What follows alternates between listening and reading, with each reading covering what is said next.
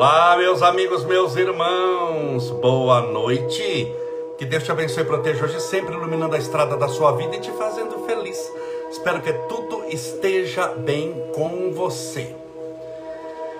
Sejam bem-vindos, Valéria Santana, a, o Ronaldo Mariano, a Benilde Fernandes, a Mônica, a Mônica Spindorelli, Carlos RC Santos, Rogério F. Corritara, Ana Mercedes, Maria da Penha, Leão, Nancy Cleto, Renata de Aquino, Cássia Sua Corretora, Vilas Boas, Rosana Arisa, Zélia Godoy, Rosólia Aparecida, Roseli Aparecida Silva, Márcia Cotter, a Dias, a Fátima Manhas, Evanir, Cesira Shirley, Raquel de Moraes, Veiga 1825, Dancarelli, nossa querida Camila Magalhães, a Juliana Coritara, a Vera Lúcia, sejam todos bem-vindos, bem-vindas. Nossa querida Sala Lisboa, Fabiana Stoyanov, sejam todos bem-vindos, meus amigos, meus irmãos. Que Deus te abençoe, proteja, ilumine e fortaleça a sua vida.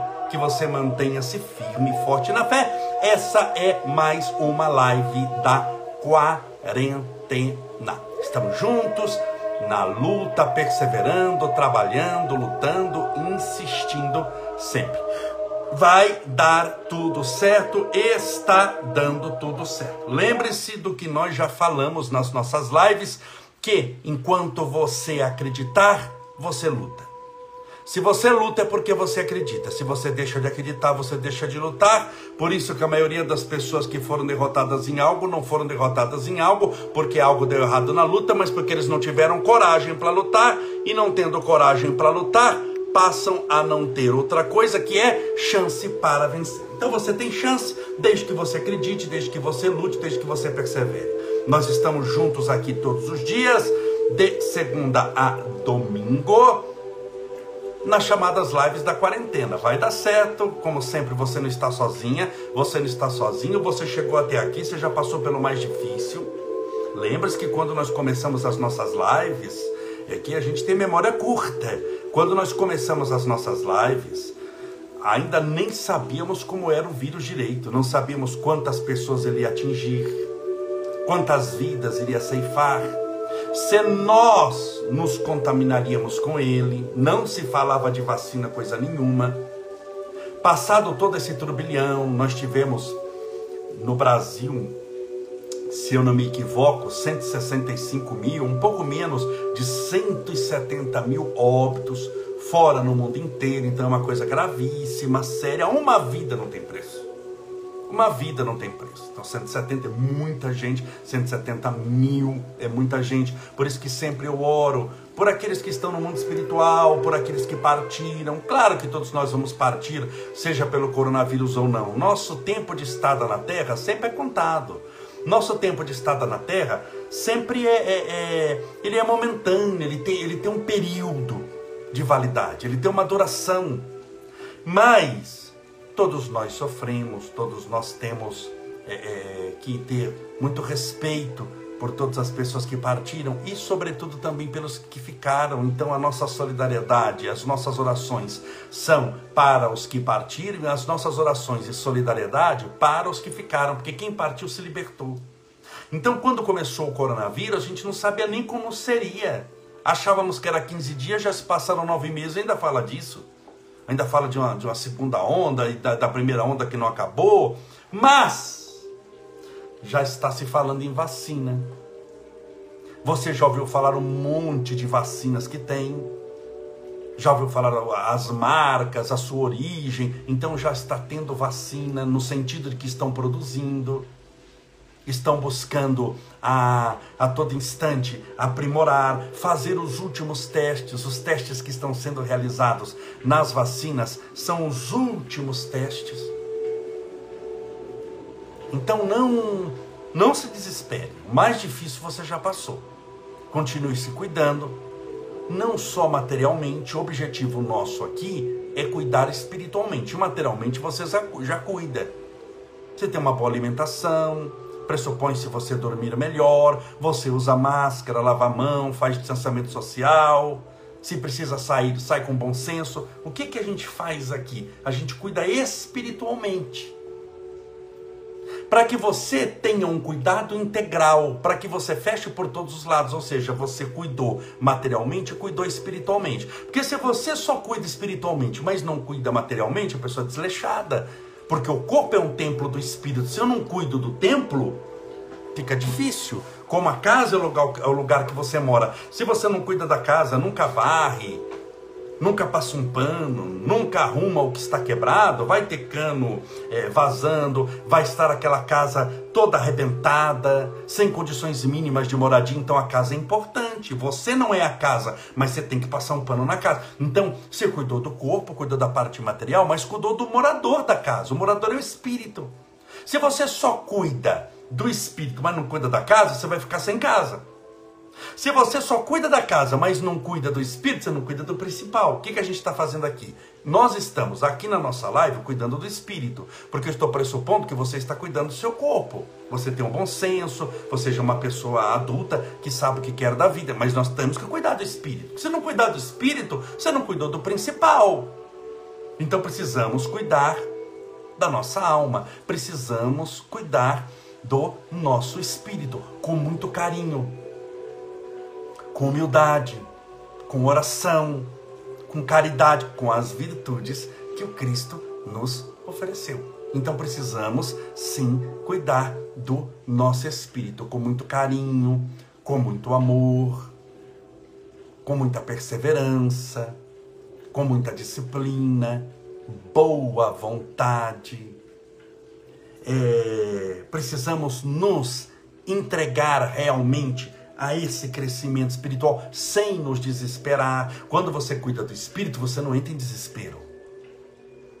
Porque a pessoa mais materialista, que não cuida da alma, que não cuida do espírito, ela entra em desespero.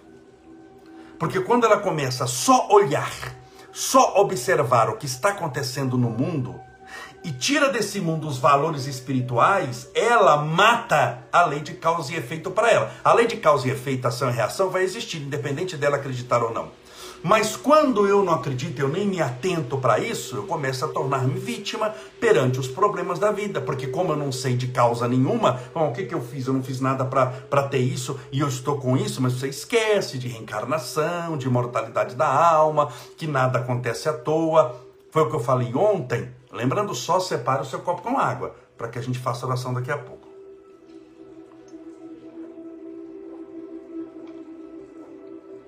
Água deliciosa. Como eu falei ontem, tem pessoas que me perguntam. Falando em pessoas que me perguntam, lembre-se, no, no, no, Instagram você pode perguntar. Pergunte ao Estevão Camolese, eu respondo todas as perguntas, hein? Todas as perguntas que me chegam, eu respondo e são publicadas, só que ficam só 24 horas para você ver. E tem perguntas de vários assuntos. Eu respondo, tem que responder de maneira curta, mas eu respondo todas as perguntas por escrito. É, tem pessoas que me perguntam, ah, Camolese, mas eu sou uma pessoa boa, nessa vida eu só fiz o bem para os outros, não sou santo, não sou santa, mas também não prejudiquei ninguém, não falei mal de ninguém, eu me dedico às orações, me dedico à prática do bem, da caridade, e eu estou padecendo, eu sou uma pessoa boa, por que, que eu padeço isso? Porque você é bom agora.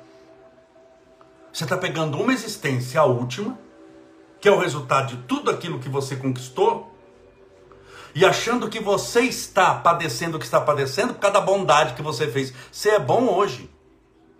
Você não sabe o que você fez no passado. Você não sabe as pessoas que você prejudicou no passado. Será que sempre na história da sua vida espiritual, de milhares de anos, de milhões de anos, você sempre foi bom? Não. Então lembre-se, muitas vezes você plantou feijão lá atrás, nem lembra, e apareceu um pezinho de feijão agora para você colher. Ah, mas eu não lembro de ter plantado feijão. Você não lembrar de ter plantado não quer dizer que você não plantou. Geralmente, é, é, quem dá o tapa no rosto, esquece. E quem leva o tapa, não. Se foi você que deu o tapa, se foi você que aprontou, geralmente você esquece, porque não doeu em você, está doendo agora. Você lembra o que dói, mas não lembra a dor que causou. Isso existe muito na reencarnação. Você lembrar do, da, da, da dor, mas não lembra da dor que você. Você lembra da dor que você sofre, mas não lembra da dor que você causa. Quem dá o tapa, como não doeu nele, ele esquece. Depois de um ano lá nem lembra que bateu, mas quem apanhou depois de 50 anos está lembrando. Então talvez agora você está sentindo a dor e o ardido do tapa que você deu há 500 anos atrás. Você não pode desanimar. Se agora veio a oportunidade da, da colheita, é porque você tem condição de colher. Você vai vencer. Você vai superar esse instante difícil. Você vai dar a volta por cima. Mas eu volto a dizer, tenha visão de longo prazo. Espiritualidade não anda junto com imediatismo. Você tem que é, é como jogo de xadrez. Jogo de xadrez, a pessoa está jogando aqui a peça, mas ele está de olho lá na vigésima jogada na frente. O jogo de xadrez, para quem joga xadrez, só olhar o que está acontecendo ali, ele vai perder para qualquer pessoa, vai perder para criança. Ele tem que antever o que pode acontecer, antever, ele tem que ver as possibilidades. Por isso é que nós oramos. Por que, que nós oramos? Por que, que a gente fecha os olhos quando, quando ora? Nós fechamos os olhos para tentar descobrir espiritualmente, de olhos fechados, aquilo que nós não conseguimos nem de olhos abertos nem de olhos abertos, a gente não consegue perceber. Então não desanime, importante é você entender isso. Não desanime, continue perseverando, lutando, tudo vai dar certo. Tudo vai. Estou vendo, estou vendo pessoas pedindo aqui, ore pela minha família, olho, ore por tal, por isso. Estamos orando. Estamos orando e vamos orar daqui a pouco no final também. Lembre-se, não tem erro todas as nossas lives desde março, quando chega no final, por volta de 8 e meia, entre 8 e 25 e 8 e 35, eu faço oração. Tenha certeza. Por isso que eu falo, ó, separa o copo com água, a garrafinha com água, e nesse instante nós vamos orar, onde Jesus disse, onde estiverem dois ou mais reunidos, em meu nome aí estarei, nós estamos em nome do Cristo. Você pode ver que no final sempre eu falo, graças a Deus, viva Jesus, e aí nós vamos pedir com toda certeza, você pede também pelo seu parente, pelos seus amigos, tá bom? Sobre o que que nós estamos falando, vamos continuar falando sobre as 30 frases muito importantes do filme A Cabana, ou do livro, porque tem livro e tem filme. Aquele filme, eu falo do filme porque eu assisti o filme, daquele filme espiritualista, tem uma temática espírita, ele, ele fala é, é, de amor e fala sobretudo de perdão. Eu separei 30 frases que são ipsis literis, ou seja, cópia fiel do que foi falado no filme. Eu já falei cinco. Agora vem a sexta. E são quantas? 30. Mas vale a pena, estamos comentando uma a uma. Primeiro eu leio com calma, porque eu não quero alterar uma vírgula aqui, para ser fiel. E depois a gente comenta. Sexto, do filme A Cabana, tudo bem? Se prestarmos bastante atenção, sempre conseguiremos descobrir alguma compensação no sofrimento. Se prestarmos bastante atenção, sempre conseguiremos descobrir alguma compensação no sofrimento. Por isso que falam que o sofrimento é libertador. O sofrimento não veio para lhe punir, por incrível que pareça. Mas eu estou sofrendo, estou sendo castigado. Não, você está sendo ensinado. Sofrimento se transforma nos degraus da escada da sua divina ascensão. A lei de Deus não é punitiva, a lei de Deus, já falei isso aqui, é educadora. O objetivo é o seu crescimento espiritual. Então, o sofrimento acaba burilando a sua alma. Por que é que alguém nasce com determinados problemas e sofre a vida inteira? Porque ele tem que crescer naquela área, numa área que ele abusou. Ele abusou demais da liberdade e agora vem sem a liberdade, o que causa um sofrimento muito grande. Por que, que ele veio sem essa liberdade que ele gostaria de ter? Porque ele abusou dela. E agora ele vai ver a falta que ela faz. Quem abusou de determinada área vem pelo processo da reencarnação com o comprometimento naquela área que ele abusou. E se ele abusou pelo excesso, agora vem o que? A escassez. A escassez. Então a pessoa, por exemplo, que abusou demasiadamente do sexo, abusou, vivia para o sexo, pode vir com a prova da impotência sexual.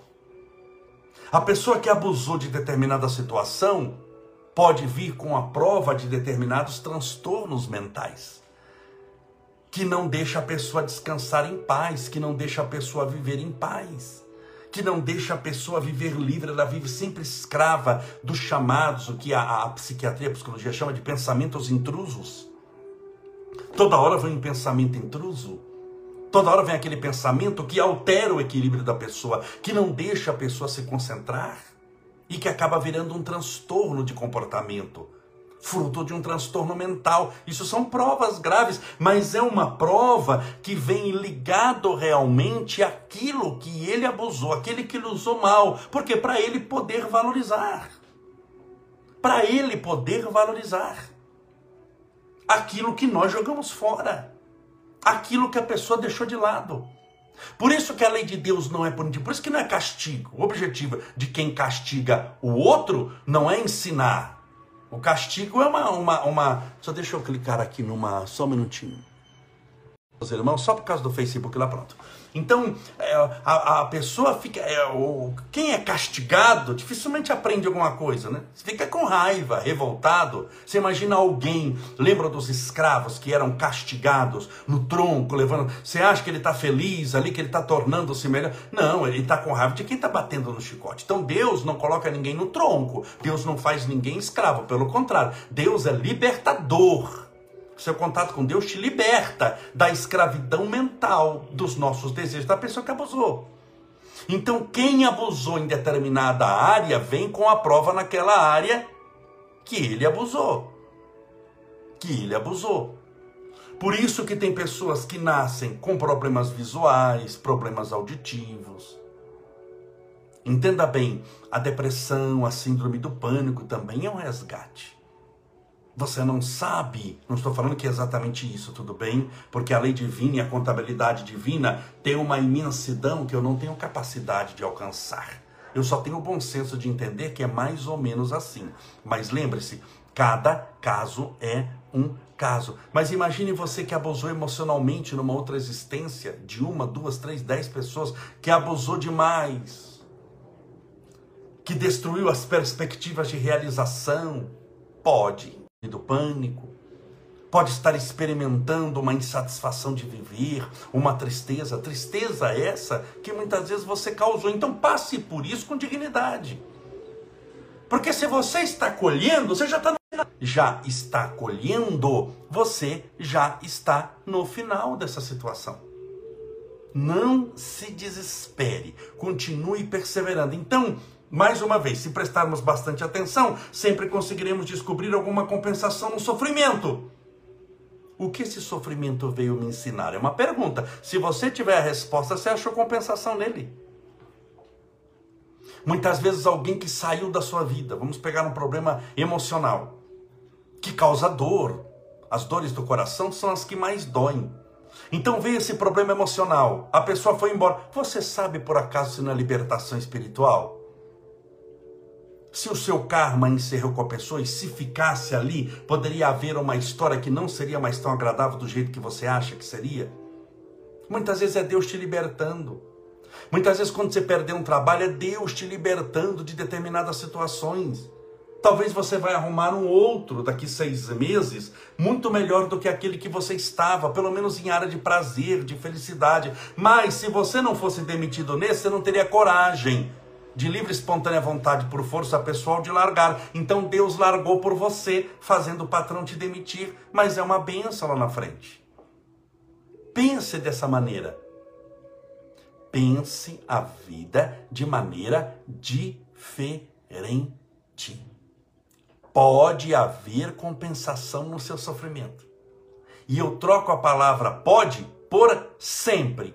Há compensação, desde que você tenha olhos de ver, ouvidos de ouvir e percepção espiritual para o que está acontecendo. Tudo bem? Essa foi a sexta.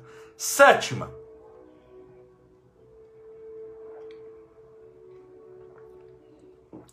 Às vezes a memória pode ser uma companheira enganosa. Às vezes a memória pode ser uma companheira enganosa. Poxa vida, mas por que Camolese? A memória, ser bom de memória é bom, nem sempre. A memória pode ser uma companhia enganosa, porque você fica lembrando dos seus erros o dia inteiro e acaba gerando um remorso e acaba gerando culpa. Não dá para resolver tudo que você já aprontou no passado, e como não dá para resolver tudo rapidamente, porque até você gastou muito tempo aprontando, vamos dizer assim, numa linguagem mais, mais simples, então ficar lembrando toda hora essa memória dessa situação é muito ruim. Memória é bom porque ela tem um lado positivo. Você sabe que sou eu porque você tem uma memória visual. Quando você bate o olho e fala, camolé, você tem uma memória auditiva. Você tem uma memória olfativa, o cheiro, ele dá também, ele agusta determinadas memórias. Você sente um perfume lembra de fulano. Lembra de ciclana, cicrana. Lembra de fulano, ciclano, lembra de... de então, memória olfativa, memória visual. Mas, se há um problema e aquela memória insiste em não deixar você sair do passado, porque memória está ligada ao que passou. A memória, ela é prazerosa quando você a acessa quando quer. Igual você pega o celular, vou ver o álbum de fotografia. Você acessa o álbum e vê. Mas se toda hora fica aparecendo o álbum de fotografia no seu celular, você está falando com alguém fica correndo o álbum de fotografia. Você está lendo um texto, sai o texto e começa a correr o álbum de fotografia. Você concorda com o álbum de fotografia só é interessante se você, você de livre espontânea vontade o acessa, mas se ele fica te acessando, aparecendo, você perdeu o celular. Sim ou não? Então a memória, ela pode ser ótima, ela pode ser uma desgraça. Desculpa a palavra. Imagine alguém que passou por uma situação extremamente difícil, problemático, passou por uma violência, seja qual for. Aquilo criou um fato, a violência, criou um trauma. Ela precisa se libertar. Não tem como esquecer, mas tem como resolver. Então ela vai resolvendo através do perdão, do amor. A pessoa que não consegue resolver fica presa à memória ou seja, a imagem, a situação que é trazida à mente, que se manifesta através do sofrimento, ela não se liberta. Isso chama-se trauma psicológico. Que é o trauma psicológico? Que não se resolveu, virou trauma. É a memória que não vai embora. Então, no filme A Cabana, uma hora ela fala, às vezes a memória pode ser uma companhia, companheira enganosa, ela está te enganando. Porque ela não te deixa viver o presente, só fica trazendo-se memória. Memória não está ligada ao futuro.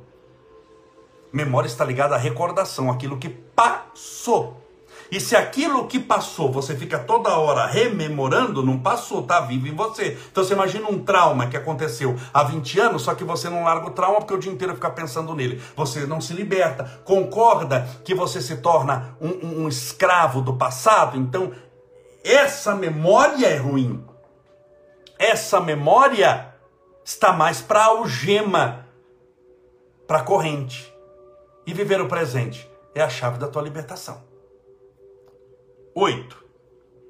A confiança é fruto de um relacionamento que você sabe que é amado. A confiança é fruto de um relacionamento que você sabe que é amado. Por que você sabe que é amado? Porque o amor é a mãe, vamos dizer, o pai de todas as virtudes. Quem ama não mata. Quem é aquela história de que não, eu amava demais, por isso que eu matei, isso não existe. Você já viu que tem casos, até no direito, de, de, de, de marido que matou a mulher e alegou em julgamento, ele alegou, nós temos casos, que ele matou por amor. Você nunca ouviu falar isso? Matei por amor. Eu me separei, mas amava demais ela e não super, suportei vê-la nos braços de outro, que era o meu amor. Não amor coisa nenhuma, você nunca amou, porque se você mata os outros, atira porque ama, você nervoso faz o quê? Joga uma bomba atômica no mundo? Ele teve foi orgulho ferido. Ele nunca amou. Amor liberta. Quem ama não mata. Quem ama não fere. Então o amor é a base de todos os sentimentos.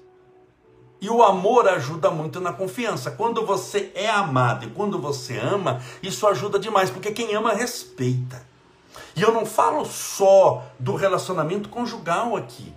Eu não estou falando só de amor de homem por mulher e de mulher para homem, mas nós estamos lidando aqui com o chamado também amor cristão, amar como Jesus amou, nos amou. Jesus fala como reconheceria os discípulos dele. Ele disse: Eu vos reconhecereis como meus discípulos, por muito vos amardes. Então, o amor é o que nos dá a condição de discípulos do Cristo. O amor é que nos torna livre, o ódio é o que nos escraviza. O amor liberta, o ódio nos aprisiona, nos acorrenta. Então pense dessa maneira, tudo bem? Então essa confiança está ligada a isso. Nono, estou acelerando um pouquinho porque são 30, né? Mas o nono é o último de hoje. Sobre o que, que é? Mas nono, porque tem gente que entra agora, mas nono do que? Estamos falando sobre as 30 frases mais lindas, mais importantes do filme A Cabana, que é aquele filme espiritualista com uma temática espírita que fala sobre mortalidade da alma, fala sobre relacionamentos e fala sobre perdão perdão. Então separei 30 frases, vou falar agora a nona para a gente se preparar para a oração também, que já são oito e meia. Nono, quando tudo o que conseguimos ver é só a nossa dor, talvez seja aí que perdemos a visão de Deus. O que conseguimos ver é somente a nossa dor. Muitas vezes aí nós perdemos a visão de Deus. Não vou comentar isso agora que isso é muito importante para comentar agora rápido, em um minuto, dois minutos. Eu não quero. E eu vou começar a partir dessa frase amanhã. Fica combinado assim? Então amanhã eu vou falar sobre quando tudo que conseguimos ver é só a nossa dor, talvez seja aí que perdemos a visão de Deus. É daqui que eu vou continuar amanhã, porque aqui merece um comentário mais extenso um pouquinho. Vamos orar? Pedindo a Deus amparo, proteção, luz para a sua vida para que tudo dê certo para você. Prepare o seu copo com água, sua garrafinha com água. Passa tão rápido, você vê que 30 minutos é voando. E eu entrei hoje 8 horas certinho. Só um segundinho, vamos preparando o copo com água. Deixa eu beber mais um pouquinho.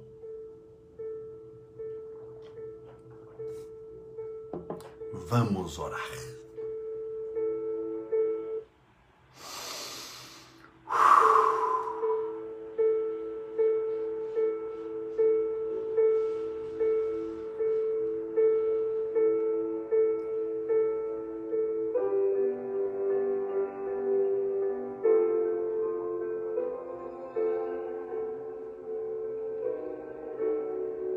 Senhor Deus, nosso Pai,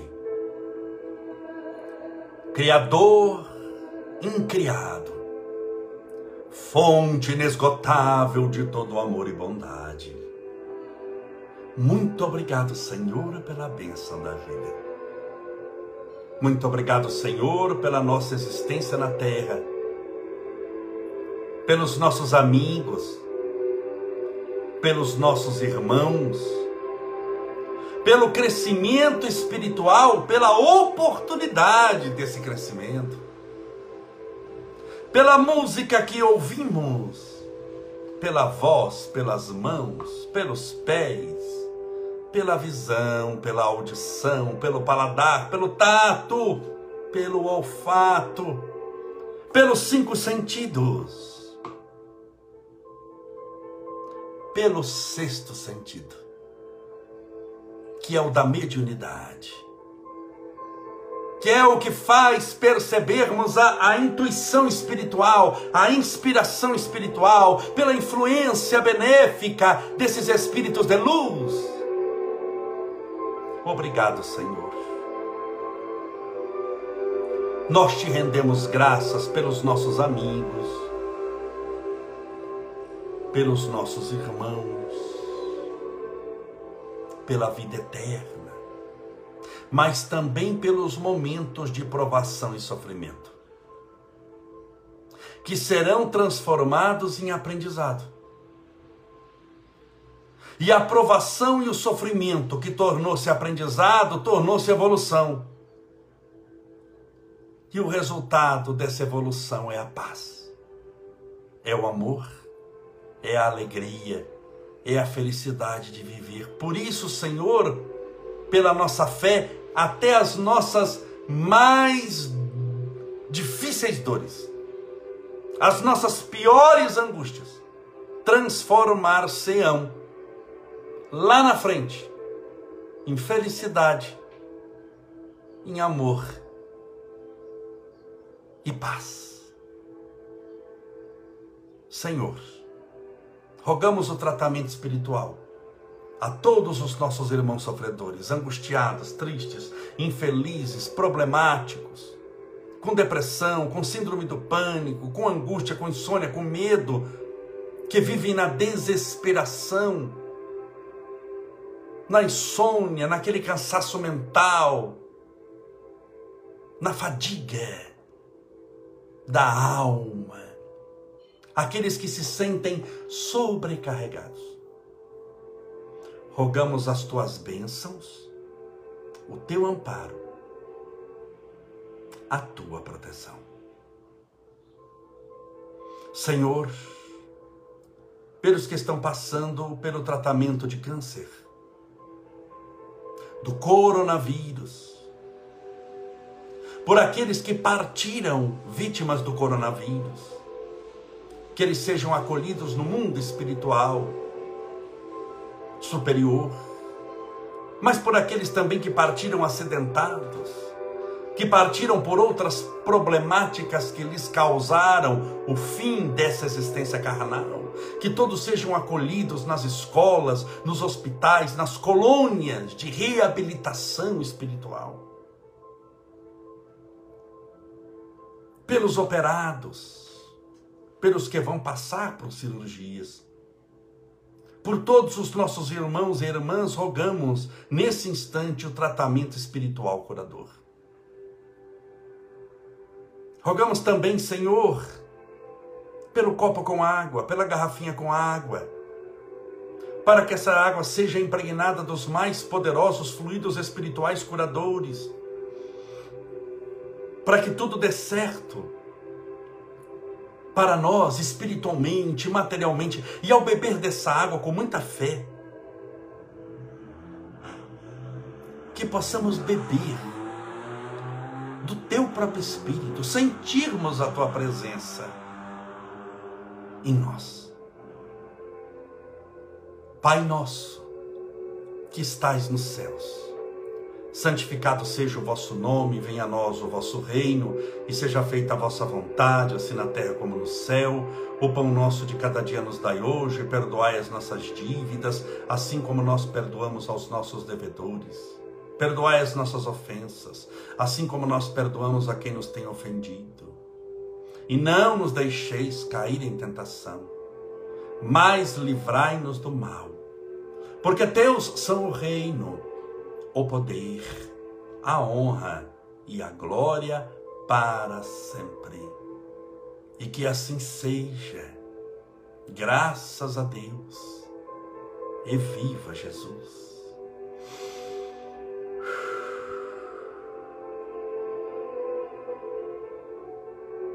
Beba sua água com fé.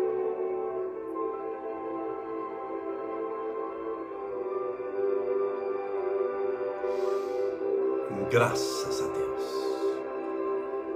Então amanhã começaremos falando sobre quando tudo o que conseguirmos ver é, é a nossa dor. Talvez seja aí que perdemos a visão de Deus. É daqui que vamos continuar dando tudo certo com a sua presença amanhã. Muito obrigado por tudo. Que Deus te abençoe, te proteja, te ilumine e te fortaleça hoje e sempre. Um forte abraço. Deus te abençoe. Seja feliz.